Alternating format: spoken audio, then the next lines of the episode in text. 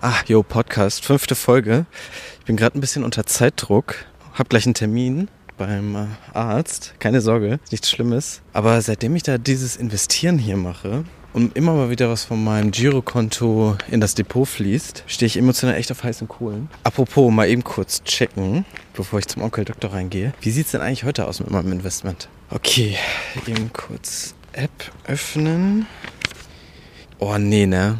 Mann, ey, das ist schon wieder alles rot. Ach du Scheiße. Allein heute Morgen minus 10%. Ich bin euer Host, Jared Schmidtke. Und das ist Expedition Invest. Herzlich willkommen zu Völlig Verkopft, der Psychologie-Podcast mit dem Sozialpsychologen Prof. Dr. Hans-Peter Erb. Im Therapiezimmer heute Jared Schmidtke, Podcaster und Finanzguru. Ja, hallo Herr Schmidtke, Sie sind heute zu mir in eine Therapiestunde gekommen, in Anführungszeichen Therapiestunde, und ich frage mich gerade, wie ich Ihnen helfen kann.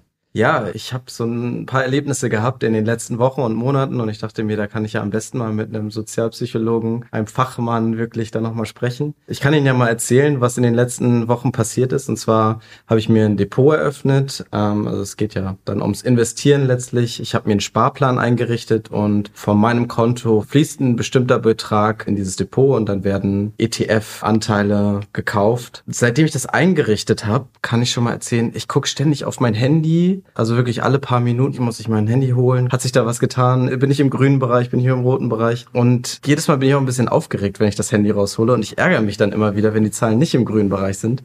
Können Sie mir mal vielleicht erzählen, was da gerade mit mir passiert? Naja, gut, das äh, ist offensichtlich noch neu. Und dann sind Sie auch noch nicht dran gewöhnt. Und wenn Sie das mal drei Jahre irgendwie durchgeführt haben und diesen Sparplan da bespart haben, dann wird sich das auch normalisieren. Jetzt ist auch meine Rückfrage, was ist denn Ihre Motivation gewesen, diesen Sparplan zu eröffnen? Ja, ich habe mich ja mit dem Thema Altersvorsorge sehr intensiv beschäftigt in den letzten Wochen und ich muss sagen, das macht mir auch schon so ein bisschen Angst. Aber gleichzeitig war es dann am Anfang trotzdem so, das hat mich nicht wirklich motiviert, dann diesen Sparplan zu erstellen. Was mich dann letztlich motiviert hat, ist diese Idee, dass man vielleicht im Alter wirklich finanziell frei ist. Also dass man vielleicht schon mit 50 sagen kann, hm, ich bin nicht mehr 100% angewiesen darauf, dass ich arbeite, sondern dass ich vielleicht auch eine gewisse Freiheit mir nehmen kann, vielleicht mal ein Jahr Pause machen kann oder vielleicht auch, wenn es dann später um in die Kinder darum geht, Kinder zu haben, dass man sich da eine Elternzeit nehmen kann, also dass man eine gewisse Freiheit dann auch verspürt. Und das war eher so die Motivation am Ende. Also ich habe das jetzt bei mir bemerkt, dass sobald der Kurs dann runtergeht, sobald ich dann mal in mein Handy schaue und ich sehe, oh, rote Zahlen, dann fange ich sofort an, meine Anlageentscheidungen zu hinterfragen. Ist das eigentlich normal oder bin ich da besonders sensibel? Das ist normales Verhalten. Verhalten ist es ja noch gar nicht, sozusagen eine Einschätzung. Die Verluste wirken auf uns Menschen deutlich stärker als vergleichbar große Gewinne gibt eine Theorie, die sehr bekannt ist, die das gut beschreibt. Das ist die Prospect Theory. Was man sich merken kann, ist, Verluste wirken stärker. Also 100 Euro verlieren ist viel schlimmer gefühlt als die Freude, die man daran hat, 100 Euro zu gewinnen. Die Frage ist, ob man dann aussteigen sollte oder nicht. Man kann sich diese Frage im Voraus schon beantworten und das wird auch empfohlen, dass man sagt, wie lange will ich diese Aktie halten oder den ETF so äh, lange halten, wenn er nicht so läuft, wie ich mir das im Voraus gedacht habe, an welcher Stelle steige ich wieder aus. Da muss man auch manchmal ein bisschen stur sein. Andererseits ist es natürlich auch so, dass man allzu oft zu lange in solchen Positionen bleibt. Das kann man auch psychologisch ganz gut erklären. Es gibt einmal diesen Endowment-Effekt, mhm. Besitztumseffekt. Also was man besitzt, ist wertvoller, als wenn man es nicht besitzen würde. Und das geht psychologisch schon dann los, wenn man etwas berührt oder anzieht. Deswegen wird eine gute Verkäuferin im Geschäft wird sagen, Sie interessieren sich für die Jacke, ziehen Sie die schon mal an. Wenn Sie die schon mal angehabt haben, ist es sozusagen die Jacke schon mehr wert und die Wahrscheinlichkeit steigt, dass man sie dann tatsächlich auch kauft. Und so ist es natürlich auch da. Der ETF-Sparplan, der da im Depot liegt, der ist mehr wert, als er ursprünglich wert gewesen wäre. So bleiben wir dann so sitzen, ich auch. Ich habe dann auch die eine Position in meinem Depot, minus 50 Prozent und sitzt das aus, sitzt das aus, sitzt das aus irgendwie hat man das Gefühl, das wird nochmal. Dahinter steckt auch ein Konsistenzbedürfnis. Also man hat eine Entscheidung getroffen und jetzt soll diese Entscheidung natürlich auch gut sein. So sucht man zum Beispiel dann auch gezielt Informationen, die dafür spricht, dass diese Investitionsentscheidung auch die richtige war. Eine gegenteilige Analyse oder sowas, ah, nee, das ist Quatsch. Aber Sie lachen, Sie kennen das ja auch schon. Ja, interessant, dass Sie das sagen. Das ist die perfekte Überleitung, weil ich erinnere mich noch an mein Studium und da kenne ich ja die Theorie oder die Vorstellung eines Homo economicus und das basiert ja aus den Wirtschaftswissenschaften beziehungsweise aus der Spieltheorie und die gehen ja von einem Menschen aus als rationales Geschöpf, der im Idealfall natürlich nur ökonomische Ziele kennt und sich durch rationales Verhalten und das Streben nach dem größtmöglichen Nutzen, das heißt dann die Nutzenmaximierung, charakterisieren lässt. Habe ich das erstmal richtig beschrieben? Ja, ja, ja, doch. Wie geht denn die Sozialpsychologie mit dieser Modellvorstellung um? Ist es überhaupt realistisch, dass ein Mensch sich völlig emotionslos und komplett rational verhalten kann? Aus meiner Sicht ist das naiv, diese Vorstellung, aus zweierlei Gründen. Das erste ist, was ist rational? Wenn ich mich freue über etwas, was aber viel Geld kostet, war das dann rational, das Geld auszugeben? Was mache ich mit einem Geschenk an meine Ehefrau? Soll das möglichst billig sein? Um Gottes Willen, ja. Äh, also ähm, würde ihre ja, Frau wahrscheinlich nicht so zufrieden das, Und ich selbst auch nicht, ne? Um Himmels Willen, das wollen wir nicht. Also das macht dann auch keine Freude. Der Mensch ist kein Ökonomikus, eigentlich noch nie gewesen. Das ist der eine Grund, dass wir also auch Geld ausgeben wollen, manchmal für etwas. Das erhöht den Wert dessen, was wir dafür kriegen. Und das zweite ist, dass wir ein rationales Urteil fast gar nicht fällen können. Das ist ein sehr komplexer Vorgang, ein rationales Urteil zu bilden. Gibt es Biologie biologische Erklärung dafür, warum wir so emotional gesteuert sind? Also Emotionen spielen eine Rolle. Wenn das Wetter schön ist, haben wir mehr Hoffnung auf steigende Kurse, weil wir besser gelaunt sind, was wir unter Umständen dann auch positive Aspekte in einer Sache eher sehen unter guter Stimmung als unter schlechter Stimmung. Und die Stimmung ist abhängig vom Wetter. Das könnte man jetzt noch unter affektive Einflüsse packen. Dann haben wir Emotionen. Ich bin wütend, ich ärgere mich, ich bin euphorisch, weil ich im Lotto gewonnen habe habe, irgendwie sowas. Das sind eigentlich eher die geringeren Anteile, die solche Urteile beeinflussen. Es sind ganz einfache Urteilsmechanismen, die wir sozusagen mitbekommen haben, wie etwa, dass wir uns an solchen Ankern orientieren, die jemand andere vorgibt. Unser Konsistenzbedürfnis spielt eine große Rolle und das sind alles nicht unbedingt emotionale Ursachen oder emotionale Faktoren. Das können auch ganz simple kognitive Mechanismen sein, die da ablaufen. Und ist auch das das, was uns unterscheidet letztlich vom Computer oder vom Algorithmus? Der Algorithmus hat sowas nicht. Deswegen ist er nicht kreativ. Man muss einen Preis dafür bezahlen, wenn man sich auf sture Algorithmen verlässt. Und wir würden uns dann auch nicht mehr anpassen. Die soziale Umwelt, überhaupt die Welt verändert sich, Bedingungen verändern sich. All das hat einen Einfluss auf uns. Das ist extrem komplex. Es ist komplexer geworden. Wir haben unser Gehirn seit paar hunderttausend Jahren und derzeit hat sich das nicht groß verändert. Aber die Welt, in der wir leben, hat sich massiv verändert. Die Informationsflut ist riesig. Überall gibt's Einflüsse, auf die ich selbst auch wenig Einfluss habe. Das kommt dann von außen. Die Politik entscheidet so oder so und die Wirtschaft läuft so oder so. Können wir ja im Einzelnen gar nicht beeinflussen, müssen wir darauf reagieren. Und das ist schon schwierig. Aber bringt diese, Sie haben ja gesagt, es ist nicht nur Emotionalität, sondern auch kognitive ja. Unterschiede, bringen die uns auch Vorteile in der Welt? Na klar. Also wir laufen dann durch die Gegend und haben es einfacher. Und dieses Einfachere zu haben, führt allermeistens auch zu guten Urteilen. Also wenn mich einer fragt, wie ist der Dollarkurs, ist der höher als 1,10 oder weniger, und ich habe noch nie was davon gehört, dann lohnt es sich doch, sich an die 1,10 zu orientieren. Mhm. Und äh, wir können schon davon ausgehen, dass die allermeisten dieser kognitiven Mechanismen tatsächlich so sind, sind, dass sie uns sehr häufig gut helfen und deswegen wir Kapazitäten frei haben für Wichtigeres. Ich muss nicht irgendwie die absolut rationale Entscheidung treffen, wenn es um die Zahncreme geht, die ich im Supermarkt kaufe bräuchte ich einen halben Tag und dann müsste ich die Beschreibung da durchlesen. Dann muss ich verstehen, was diese Chemikalien bedeuten, die da auf den Beschreibungen mit draufstehen. Wie wichtig ist das? Also ich bin mit einer Zahncreme zufrieden, kaufe sie aus Gewohnheit und insofern ist die Gewohnheit oder all das, was da eine Rolle spielt, sehr nützlich für die Menschen. Ja, es ist ja gut, dann werde ich auf jeden Fall mitnehmen, dass ich äh, nicht mehr meine Zahncreme in Frage stellen sollte. Ähm, ich bedanke mich für das Gespräch und wer Interesse hat, sollte sich auf jeden Fall noch die Videos von Professor Dr. Erb sich anschauen auf YouTube. Die Videos sind auf jeden Fall verlinkt in den Show Notes und da geht's dann direkt dann weiter mit Sozialpsychologie. Psychologie. Vielen Dank. Ja, vielen Dank auch Ihnen, Herr Schmidtke. Vielen Dank an alle zu Hause fürs Zuhören und dann bis vielleicht zum nächsten Mal. Ciao. Das war Völlig verkopft, der Podcast mit dem Sozialpsychologen Prof. Dr. Hans-Peter Erb.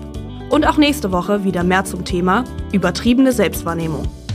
Kurze Pause, dann geht's weiter. Wenn ich investiere, ist es mir wichtig, dass ich meine Entscheidung selbstbewusst und sicher treffen kann. Mit den Sparplänen schon ab einem Euro und der einfachen Benutzeroberfläche bietet Scalable Capital mir und den mittlerweile über 600.000 anderen NutzerInnen in ganz Europa genau diese Möglichkeit. Wer sich wie ich am liebsten selbst ins Getümmel stürzt, ist beim Scalable Broker an der richtigen Adresse. Dort könnt ihr mit der Trading Flatrate unbegrenzt handeln, bekommt Zinsen auf euer Guthaben, eine professionelle Analyse eures Portfolios und zwar alles ganz easy und bequem in der Scalable App oder per Web. Du bist noch unentschlossen und willst das Investieren lieber in professionelle Hände geben? Dann könnte die digitale Vermögensverwaltung Scalable Wealth was für dich sein. So, jetzt schau aber ganz schnell in die Show Notes. Dort gibt's nämlich noch mehr Infos und dann geht's auch schon weiter mit dem Podcast. Ja, alles klar. So crazy wie ich dachte, dass ich bin, bin ich scheinbar doch gar nicht. Das hat aber auf jeden Fall geholfen, mir die Sorgen mal so von der Seele zu quasseln, aber dann auch direkt dazu eine ehrliche Einschätzung von Dr. Erb zu bekommen. Vieles von dem, was ich da während der ersten Woche investieren bisher erlebt habe, ist also erstmal völlig normal. Aber die Zeit, die ich in den letzten Tagen in der App meines Brokers verbracht habe, ist schon echt krass. Ich will gar nicht wissen, wie hoch meine Screentime diese Woche wohl sein wird. Man sieht es nicht, man schmeckt es nicht, man weiß es nicht. Klingt ein bisschen übertrieben, aber es nimmt manchmal echt irgendwie Züge von der Sucht an. Wie gesagt, ich bin auffällig oft am Handy, selbst in Meetings oder nachts habe ich manchmal den Drang, Kurse zu checken. In den ersten paar Tagen war mein Depot sogar grün. Ich habe mega Plus gemacht. Jetzt ärgere ich mich dumm und dusselig und nehme die herbsten Verluste hin. Das alles habe ich auch schon im Gespräch mit Dr. Erb erwähnt. Und ja, ja, klar, ist alles neu für mich und so, ich muss mich erstmal dran gewöhnen. In drei Wochen, Monaten, Jahren ist Investieren dann wahrscheinlich so normal für mich wie Butter auf Brot schmieren oder so. Ich weiß aber gar nicht, ob ich es noch so lange aushalte. Wenn das hier so weitergeht mit meiner emotionalen Achterbahnfahrt, dann verkaufe ich bald echt alles wieder, ey. Wenn wir Freunde wären, dann würdest du so einen Scheiß überhaupt nicht machen. Du machst uns alles kaputt, das Spöll. Ja, Mann, ich will das doch auch nicht. Die Expedition hat so schön begonnen. Okay, tief Luft holen. Einatmen, ausatmen. Erstmal wieder runterkommen. Nur mal kurz checken, wie stehen denn die Kurse gerade? Nein, okay, aufhören. Ich lasse es jetzt. Vielleicht hilft es, das Ganze noch ein bisschen mehr versuchen zu entschlüsseln. Das, was ich hier gerade erlebe, sind doch eigentlich nur ganz normale emotionale Reaktionen. Letztendlich passiert das in dir. Es ist eine gewisse Angst, die dann entsteht, weil man dann denkt, okay, Mist, muss ich jetzt sofort verkaufen und so weiter. Und das sind eigentlich extrem grundlegende Systeme, die in uns angelegt sind. Und zwar ist es tatsächlich, das eine ist das System, was sich darum kümmert, dass man sich freut, dass man eben Glück ausschüttet, dass man euphorisiert ist. Weil wenn wir diese Sache nicht hätten, dann würden wir halt auch in der Höhle liegen bleiben und uns nicht weiterentwickeln, sondern wenn wir Belohnung bekommen, dann ist es letztendlich ein Riesenmotivator, weiterzumachen. Mein Name ist Sven Lindberg. Ich bin Professor für Psychologie an der Universität in Paderborn. Ich bin auf Sven gestoßen, weil er ziemlich tief im Startup-Game drin ist und mit Fansciety eine coole Plattform gegründet hat, die Sportfans aus aller Welt zusammenbringen soll. Da ich selbst eine kleine Fußballmaus bin, ist das für mich erstmal natürlich ein ganz großer Sport. Dann dachte ich, hey, Startups, das hat doch auch was mit Investieren zu tun. Und als Entwicklungspsychologe wird er ja am besten wissen, was das mit meinem Kopf so macht. Mehr über sein Projekt erfahrt ihr jedenfalls wie immer im kompletten Gespräch bei Expedition Interview. Aber okay, Zurück zum Thema. Wie war das da gerade mit nicht in der Höhle liegen bleiben? Als Höhenmensch zum Beispiel weiter auf die Jagd zu gehen, neue Sträucher zu finden, wo ich Beeren sammeln kann. Das funktioniert deswegen, weil wir eben ein System haben, was sich super um uns kümmert. Also das heißt, beide jetzt zurück zu, zu deinem Beispiel zu kommen. Du hast angefangen zu traden und innerhalb kürzester Zeit werden auf einmal aus deinen 50 Euro 150. Dann schießt erstmal einen riesen Cocktail von Hormonen bei dir raus. Das, was sofort aktiv ist, ist immer das Dopamin. Und Dopamin, witzigerweise, funktioniert auch schon bei Vorfreude. Und das motiviert dich erstmal auch weiterzumachen. Wenn du dann die reale Erfahrung hast, die Kurve geht hoch und es fängt an, sich zu verdoppeln, dann freust du dich richtig, dann fängt sich aber auch an, sozusagen sowas wie Zufriedenheit und Glück auszuschütten. Und dann kommt das Serotonin dazu. Das heißt, ein anderes Hormon, was so ein bisschen in die Richtung geht, ah, okay, wenn eine Sache anhält, meine Stimmung gut ist, jetzt werde ich ein bisschen entspannter. Und dann kommt der Absturz und dann kommt unser Angstsystem. Und dieses System ist noch viel älter und viel stärker in uns verankert. Nennt man auch das limbische System. Das Gemeine an dem System ist, das funktioniert vollautomatisch. Das ist gut so, weil wenn Tiger kommt, dann ballern halt deine Hormone los, Adrenalin ist da und du reagierst und rennst idealerweise weg oder wehrst dich. Und dieses System geht halt los, wenn du auf einmal deine grüne Kurve rot wird und abstürzt. Dann hast du sowas wie Angst. Dann reagierst du, du hast Stress, also Cortisol wird ausgeschüttet, das ist das Stresshormon und du hast eine körperliche Reaktion. Herzklopfen, Schweiß, also letztendlich bist du eigentlich ready to fight or flight, also kämpfen oder weglaufen. Und das fühlt sich erstmal nicht so geil an. Diese beiden Systeme, die spielen eine Riesenrolle, wenn es eben ums Investieren geht. Auf der einen Seite die große Glückshormonwelle, auf der anderen Seite dein Angstsystem, was dir sagt, ey Junge, hier passiert gerade was, mach was. Also ich muss zugeben, so Herzklopfen habe ich echt schon öfter mal erlebt, bevor ich die Broker-App geöffnet habe. Aber übertreibe ich nicht doch schon ein klitzeklein bisschen? So plötzlich kann mein Körper doch auch gar nicht reagieren, wie ich mit meinen flinken Fingern die Kurse mal eben geöffnet habe. Dopamin ist schnell. Dopamin ist genauso schnell wie das Angstsystem. Und was eben dann auch nochmal spannend ist, ist, dass wir sozusagen körpereigene Opiate haben. Das heißt, wenn du Schmerzen hast, dann schüttet dein Körper erstmal Endorphine aus, um die Schmerzen zu mildern. So funktioniert zum Beispiel Chili. Also Chili ist eigentlich eine Verbrennung. Dann werden sofort, weil die Zunge hat eine, eine extreme Reaktionszeit, das heißt, es werden sofort Hormone ausgeschüttet, die Schmerzen tilgen. Das sind Endorphine, also eigentlich ein Opiat, also ein Schmerzmittel. Das ist sozusagen das perfide dieser Echtzeit-Trading-Apps, weil du siehst den Kram ja in Echtzeit. Und dann geht's runter und dann geht's minimal wieder rauf und dann hast du schon wieder Hoffnung und dann kommt dein Cocktail, was sich wieder gut anfühlt. Und deswegen ist es tatsächlich ja diese Achterbahn der Gefühle, die du da erlebst. Genau, Achterbahnfahrt trifft es total. Wo ich Sven so zuhöre, das, was er da gerade erzählt, klingt mir doch ein bisschen nach Sucht oder Glücksspiel. Oder spinne ich hier rum und investieren hat damit überhaupt nichts zu tun. Es ist tatsächlich überhaupt nicht weit hergeholt, sondern es ist eine Familie. Auch das Investieren an sich kann halt eben dazu führen, dass es eben eine Sucht wird. Weil die grundlegenden Mechanismen sind die gleichen. Du tust etwas, wodurch du ein gutes Gefühl bekommst. Das gute Gefühl ist wieder weg. Oder du hast sogar Angst. Du überlegst, wie kann ich das gute Gefühl wieder hinbekommen. Das ist bei Drogensucht so. Das ist beim Glücksspiel so. Gerade jetzt zum Beispiel, als dieser ganze Kryptotrend losging, hatten ja Leute auf einmal krasse Erfolge. Dann brennt sich das ein, dass du diesen Erfolg hattest am Anfang und du vergisst es dann, dass du einen Verlust nach dem anderen machst, weil du immer noch sozusagen im Kopf hast, ja, aber ich habe doch damals irgendwie den einen Hit gehabt. Und das ist der gleiche Effekt, den Leute beim Glücksspiel haben. Wenn du einmal ins Casino gehst und du setzt 1000 Euro auf Schwarz beim Roulette und Schwarz kommt raus, dann hast du 2000 Euro gewonnen, dann ist das nachher deine Referenz. Also, ne, es gibt nichts Schlimmeres als jemand, der nicht gut pokern kann, der aus Versehen einen Royal Flush bekommt, der denkt danach, der ist der geilste Pokertyp. Und die Wahrscheinlichkeit, dass der dann Haus und Hof verliert, ist sehr, sehr hoch. Weil der einfach durch diesen immensen Glückshormonausstoß das als Referenz in sich hat. Weil das brennt sich sozusagen im Gehirn fest. Diese Dinge sind sehr gefährlich, vor allem wenn dein Gehirn noch nicht reif genug ist. Momentchen mal. Mein Hirn ist also nicht reif genug fürs Investieren oder was will mir Sven damit sagen? Okay, na gut, erstmal wieder runterkommen. Das meint er, glaube ich, gar nicht. Ich bin vielleicht eh gerade ein bisschen aggro, weil ich habe zwar gesagt, ich gucke nicht mehr rein, aber eben habe ich wirklich, ich schwöre, nur nebenbei auf meinem Handy gesehen, in meinem Depot steht jetzt für heute minus 70 Euro. Das kann doch nicht sein.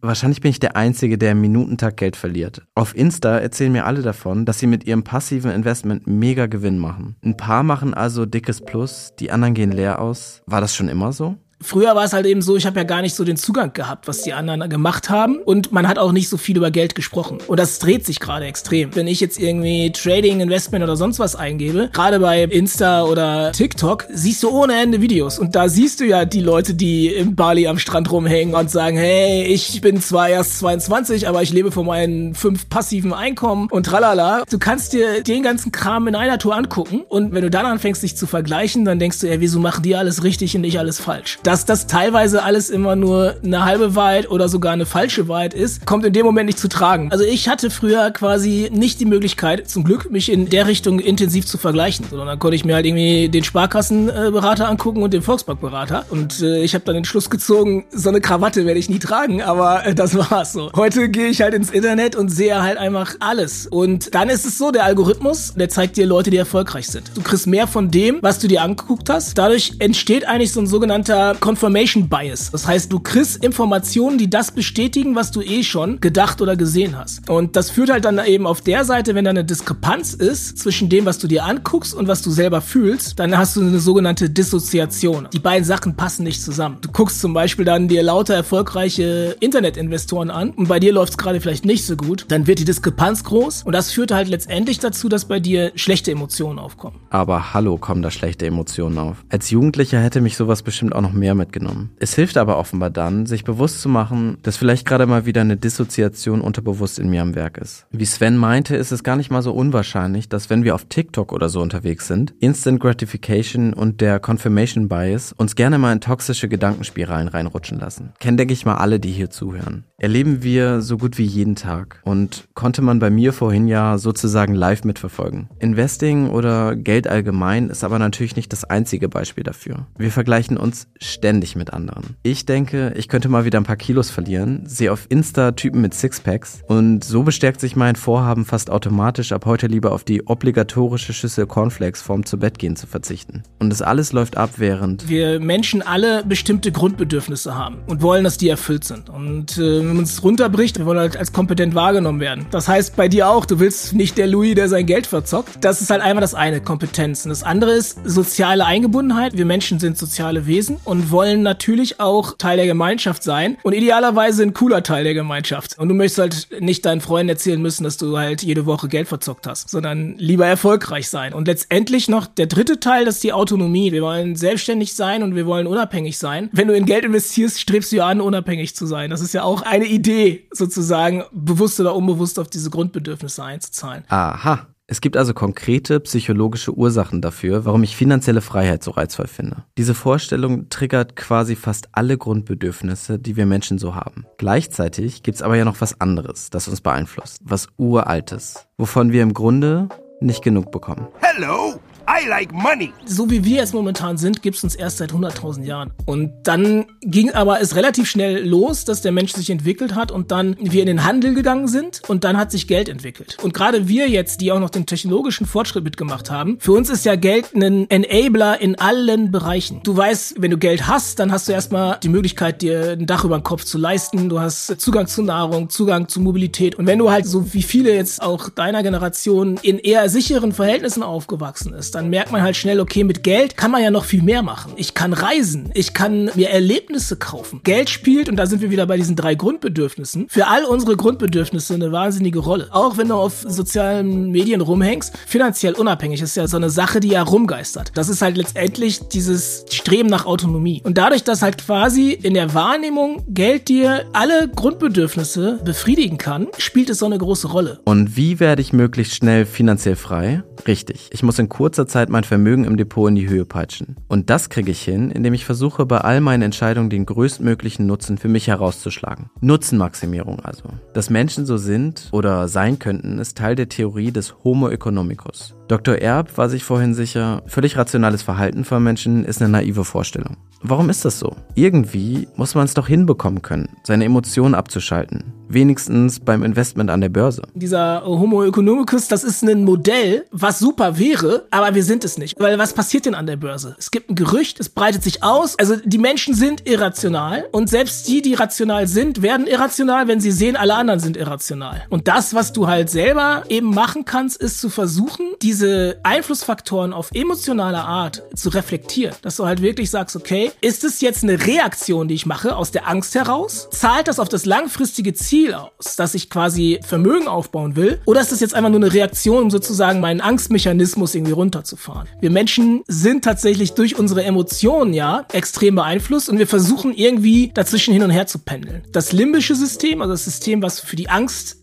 zuständig ist. Das ist angeboren, das ist auch das, was den Säugling davor schützt, sozusagen schlimme Sachen zu machen, weil es kann noch nicht groß denken, aber der empfindet Schmerz und Angst und teilt es durch Schreien mit, dass sich jemand um dich kümmert. Das System, dass du die Emotionen kontrollierst, das entwickelt sich erst. Das findet mehr oder weniger im präfrontalen Kortex statt, also alles, was so unter der Stirn ist. Das Spannende ist, dass diese Reifung dieses Bereiches erst mit Mitte, Ende 20 sogar einigermaßen abgeschlossen ist. Na gut, so völlig emotionsloses Handeln ist utopisch. Ich sehe es ja ein. Heißt das aber also, ich bin dann einfach meinen Gefühlen, meinem Temperament ausgeliefert und muss hoffen, dass sich der Emotionskontrollbereich im Frontallappen auch ja ausreichend ausgebildet hat? Einfacher ausgedrückt, was brauche ich jetzt, um mich von meinem wirren Kopf nicht ständig beeinflussen zu lassen? Resilienz. Und zwar in dem Sinne, dass man anpassungsfähig ist und vor allem, dass man Ausdauer, dass man Biss hat. Also, dass du halt wirklich dich von Wind und Wetter nicht beeinflussen lässt, sondern sagst, okay, ich schaffe es. Das ist jetzt eine Niederlage, aber die nehme ich als Ansporn. Also eigentlich ist Resilienz mit das Wichtigste. Und die bekomme ich eigentlich auch nur dadurch, dass ich langfristig plane. Und das ist bei allem so. Wenn ich nur kurzfristig denke, dann gehe ich zu hohe Risiken ein. Dann können Verluste passieren. Und deswegen ist es wichtig, langfristig zu denken, auch zu sehen, wo will ich hin, auch für die eigene Karriere. Glück kannst du nicht planen. Was du planen kannst, ist deine eigene Stabilität und an der kannst du arbeiten. Nice. Wo bekomme ich die her, diese Resilienz? Kann ich mir die irgendwo besorgen? Bei der nächsten Corona-Impfung gibt's noch obendrauf eine Dose Resilienz direkt in die Venen?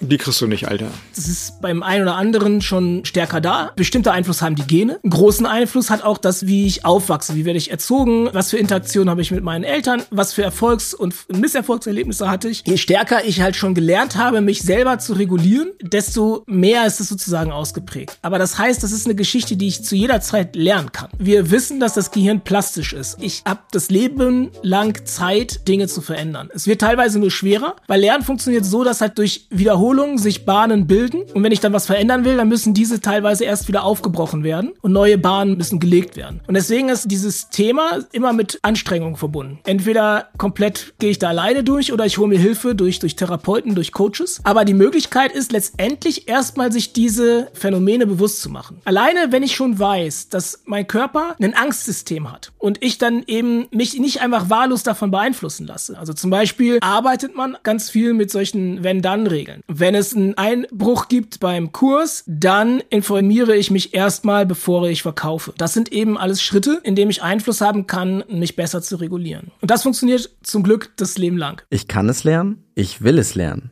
kann mir nur helfen. Ist, wie Sven eben schon gesagt hat, in allen Lebensbereichen eine Megastütze. Und da draußen gibt's eine Menge Leute, von denen ich mir was abgucken könnte. Zum Beispiel Jessica Schwarzer. Sie ist eine absolute Börsenexpertin und war lange Jahre Chefkorrespondentin des Handelsblatt. Mit so viel Erfahrung an der Börse, mit so vielen Ups und Downs, muss es doch einen Weg oder einen konkreten Tipp geben, mit den eigenen Emotionen umgehen zu können.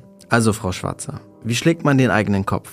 Wir sind ja leider keine Roboter, sondern menschliche Wesen, die auch Emotionen haben und die werden wir niemals abschalten können. Aber wir können lernen, sie zu erkennen und zu kontrollieren. Und deswegen ist es ganz wichtig, wenn es mal wieder turbulent zugeht an der Börse, einfach die Ruhe zu bewahren, nicht übereilt in Panik auszubrechen und die Strategie über Bord zu schmeißen, sondern lieber noch mal eine Nacht drüber schlafen. Gut, gut. Lange Atem, langfristiges Plan, auch wenn es mal kriselt. Im eigenen Leben, in der Karriere oder eben im Depot. Und es kriselt mitunter ja gewaltig. Auf unserem Planeten sowieso. Klimawandel und alles, was damit einhergeht, ist etwas, das uns alle bewegt. Beziehungsweise auf jeden Fall bewegen sollte. Und auch deswegen kontroverser kaum sein könnte. Alles muss heute nachhaltig sein. Oder bekommt wenigstens einen grünen Anstrich. Du willst weiter Auto fahren? Warum nicht elektrisch? Du liebst Hamburger? Heute mit 10% weniger CO2. Dieser Trend macht natürlich auch beim Investieren nicht halt. Große Fondsmanager oder Anbieter von ETFs versprechen, dass auch ich mit einem kleinen monatlichen ESG-ETF-Sparplan Teil von etwas Großem sein kann. Klingt ja super. Da will ich meine Investmententscheidung gleich wieder hinterfragen. Oder ist das doch alles nur Bla bla bla. nächste Woche bei Expedition Investment?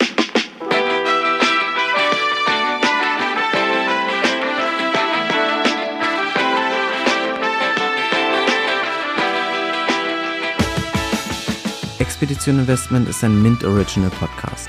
Idee, Moderation, Produktion und Schnitt Gerrit Schmidtke. Redaktion Gerrit Schmidtke und David Baldorf. Besonderer Dank gilt Professor Dr. Hans-Peter Erb und Professor Dr. Sven Lindberg. Die Interviews in voller Länge könnt ihr bei Expedition Interview nachhören. Und für mehr Fein-Content folgt uns auf Instagram, TikTok oder LinkedIn.